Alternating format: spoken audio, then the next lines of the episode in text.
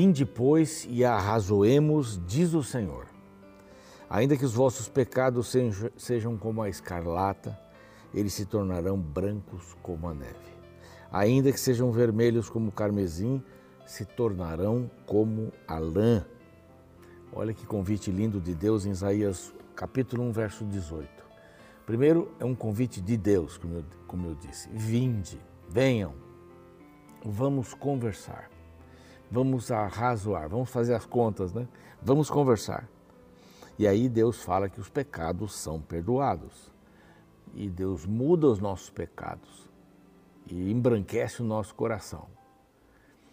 As duas cores aqui são avermelhadas, vermelho escuro.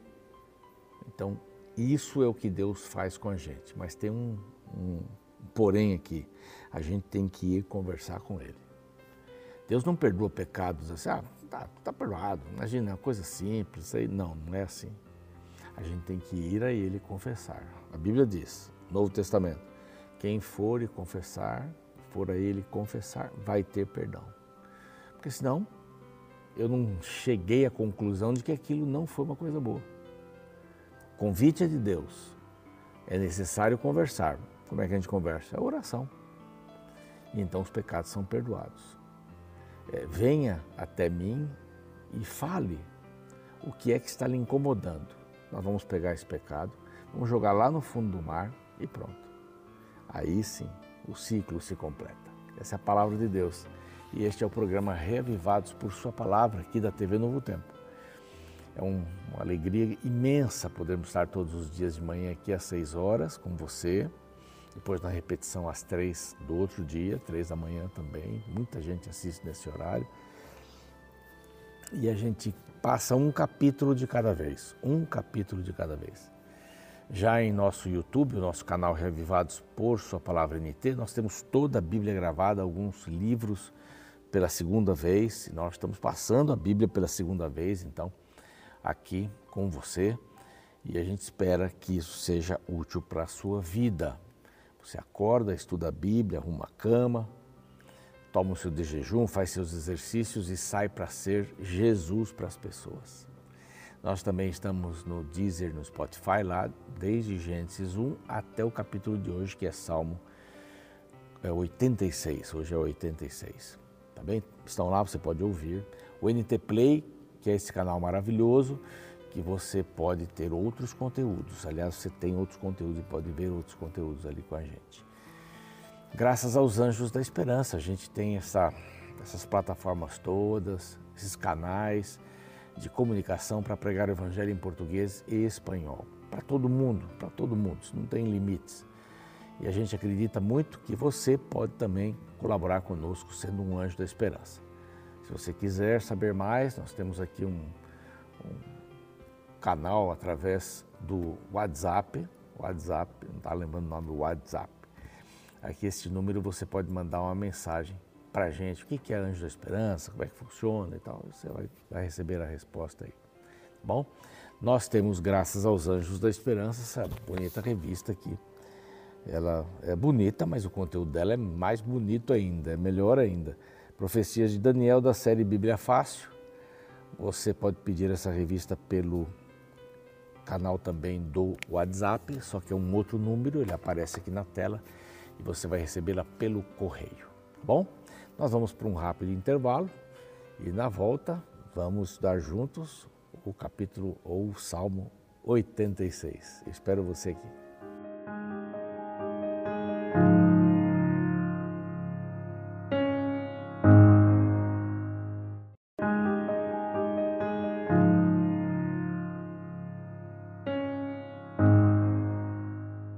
Ok, já estamos de volta aqui com você. Este é o programa Reavivados por Sua Palavra, aqui da TV Novo Tempo. Para o YouTube a gente não tem esse intervalo, né? Mas na TV a gente tem e você pode saber algumas novidades da Novo Tempo e programas especiais. Lá no YouTube também não temos a música, tá? A mensagem e aquela ilustração maravilhosa de dois minutinhos que elucida tantas coisas. Eu gosto muito daquilo lá. Muito bem, agora o Salmo 86. Neste salmo, estamos aqui num bloco de quatro salmos de Corá. E no meio desses salmos aparece Davi. É a única vez que Davi aparece no terceiro livro dos Salmos. É a única vez. Então é, é uma coisa bem legal. É, qual era a situação? A gente não sabe exatamente qual era o tipo de perseguição, mas Davi foi muito perseguido. Davi foi perseguido pelos animais ferozes quando ele cuidava do rebanho. Davi foi perseguido pelos irmãos quando ele soube que uh, eles souberam e Davi também, seus pais, que ele seria o novo rei. Foi ungido ainda numa tenra idade, ele não tinha idade para participar da guerra, então tinha menos de 21 anos. E ele esperou muito tempo para poder ser rei. Não é? O próprio Saul depois soube, o filho de Saul, Jonatã, também soube. E, mas ele teve muitas perseguições nesse período. Saul lhe perseguiu tremendamente. Ele sempre foi fiel a Saul.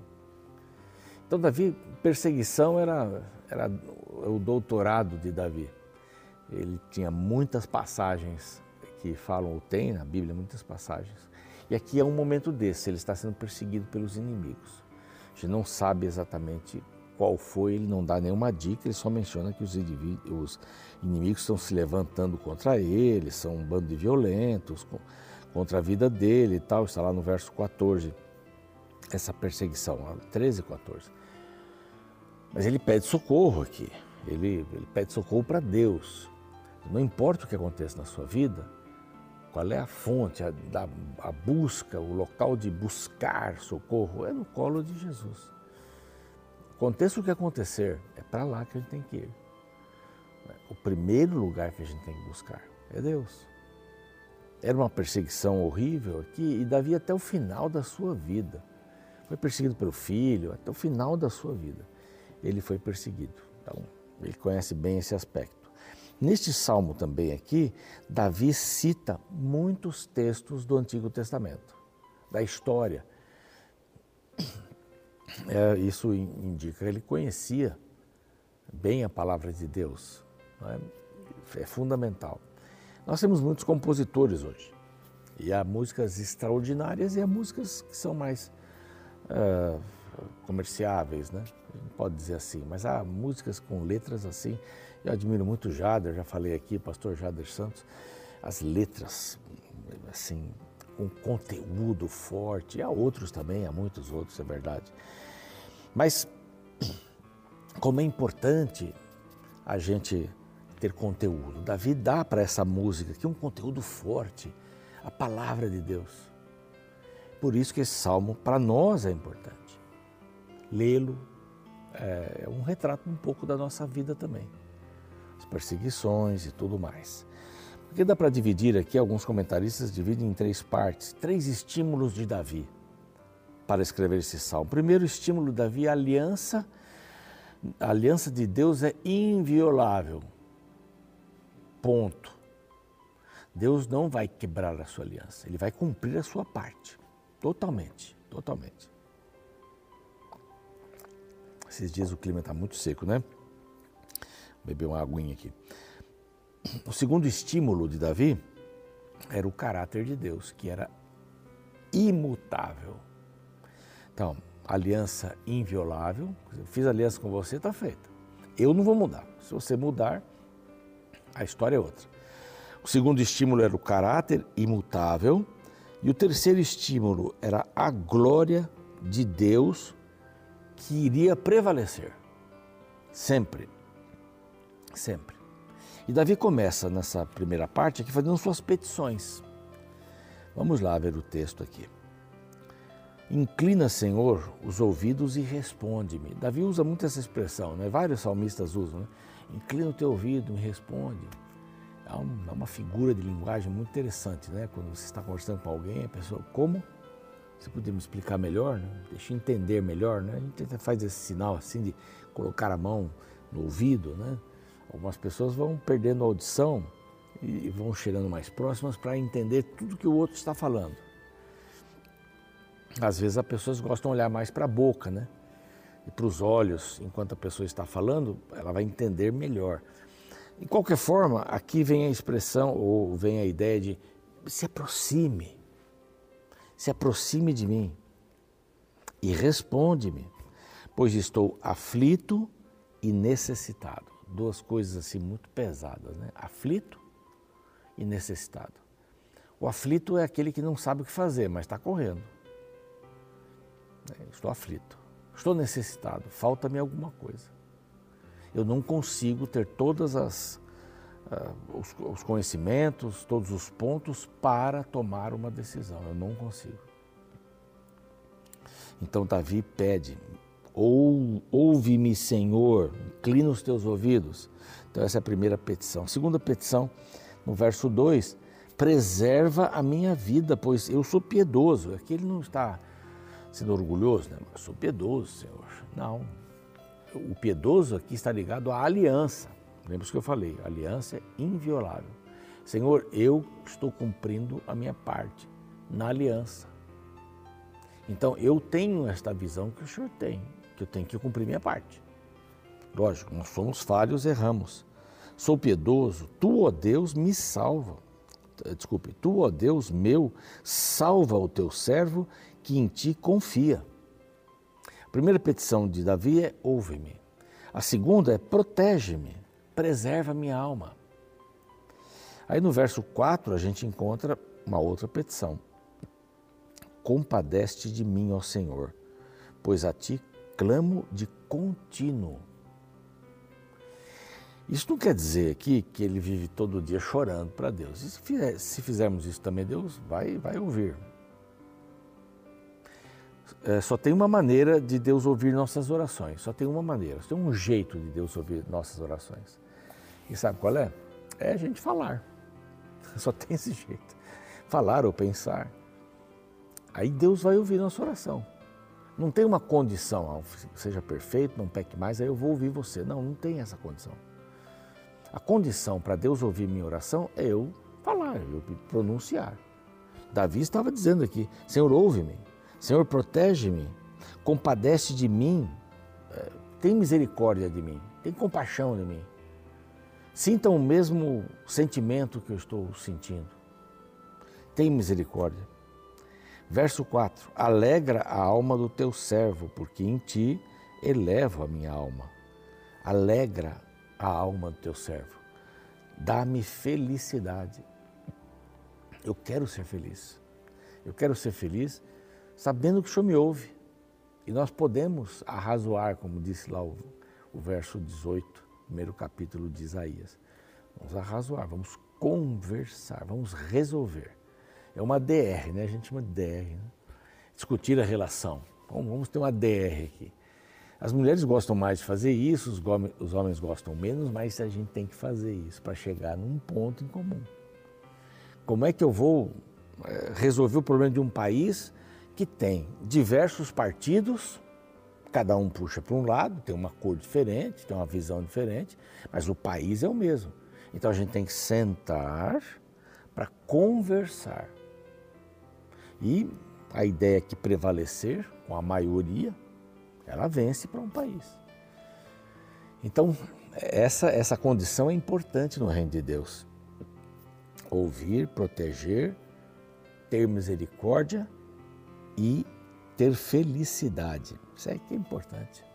A gente pode pular lá para o verso 11, quando ele diz assim: Ensina-me, Senhor, o teu caminho, andarei na tua verdade dispõe meu coração para só temer o teu nome.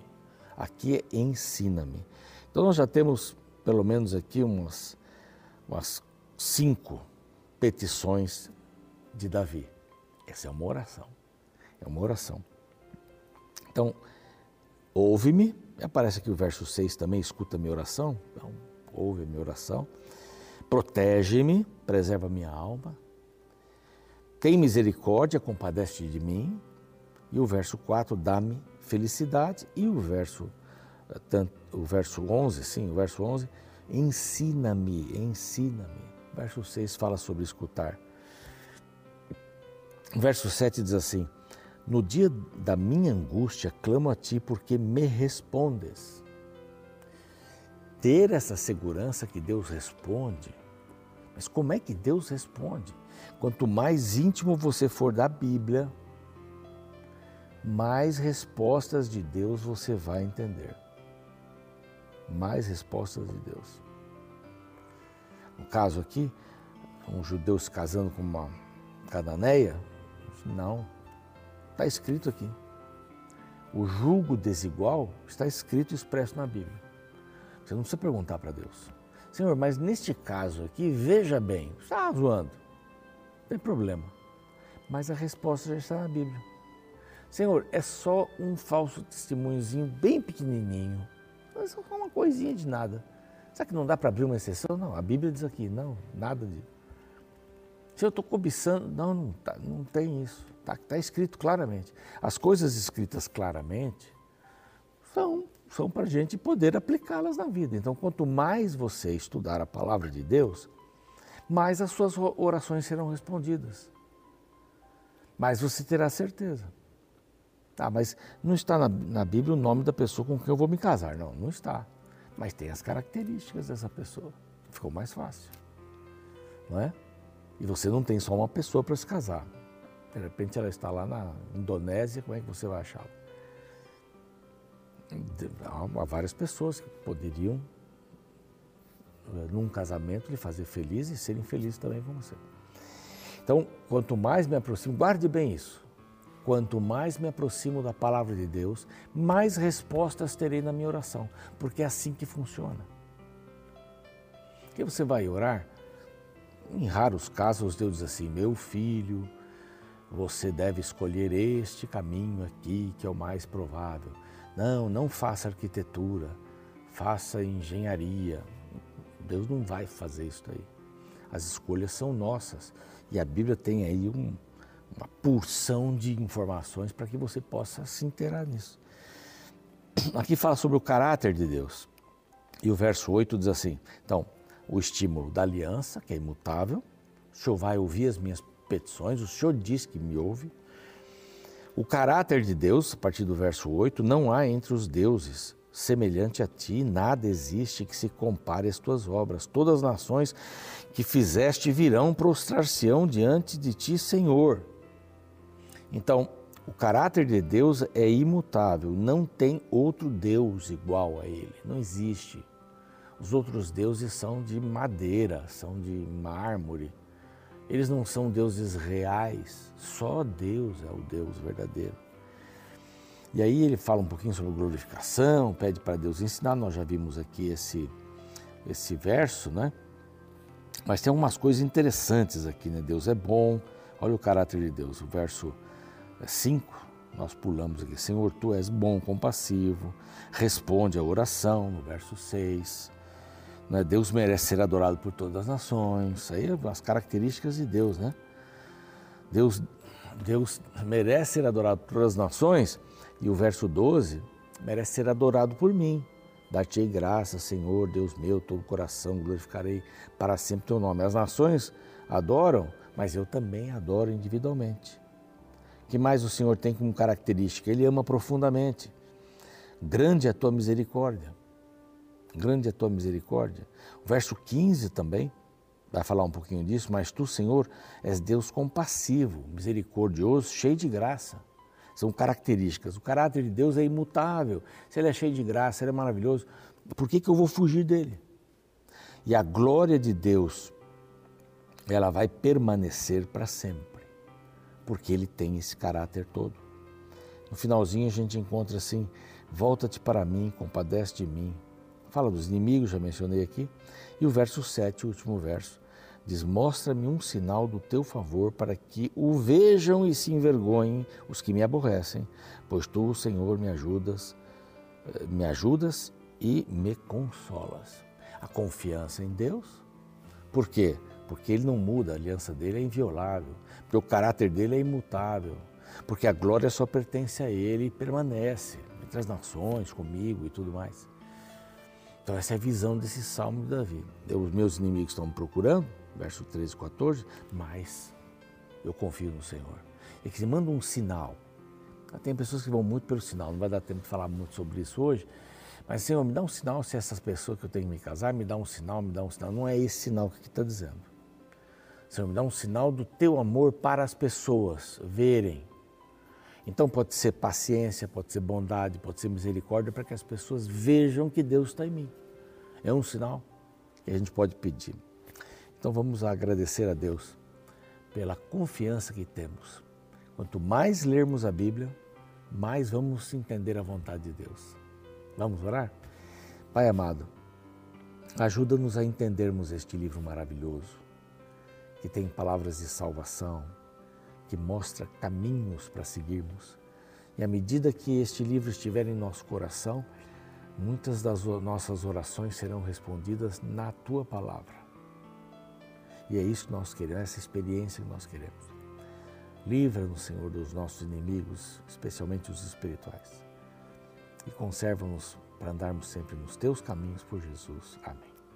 O programa segue, eu fico por aqui e amanhã o Salmo 87. Até lá. Deixa-me te apresentar um princípio espiritual interessante. No contexto do grande conflito, o ser humano nunca é livre verdadeiramente. Ele sempre é servo de algum poder superior a ele. Ou seja, a humanidade serve às hostes do inferno ou se submete ao senhorio de Deus. Nossa liberdade, em última instância, consiste em escolher quem nos governará. No Salmo 86, diversas vezes aparece a palavra servo, que é a tradução do hebraico ebed, a mesma usada para se referir aos escravos daquela época. Porém, no texto bíblico de hoje, ela é usada para expressar a qualidade de alguém que decide se submeter à vontade de Adonai, o Senhor. Ouça alguns versos. Ó Deus meu, salva o teu servo que em ti confia. Alegra a alma do teu servo, porque a ti, Senhor, elevo a minha alma. Volta-te para mim e compadece-te de mim. Concede a tua força ao teu servo e salva o filho da tua serva.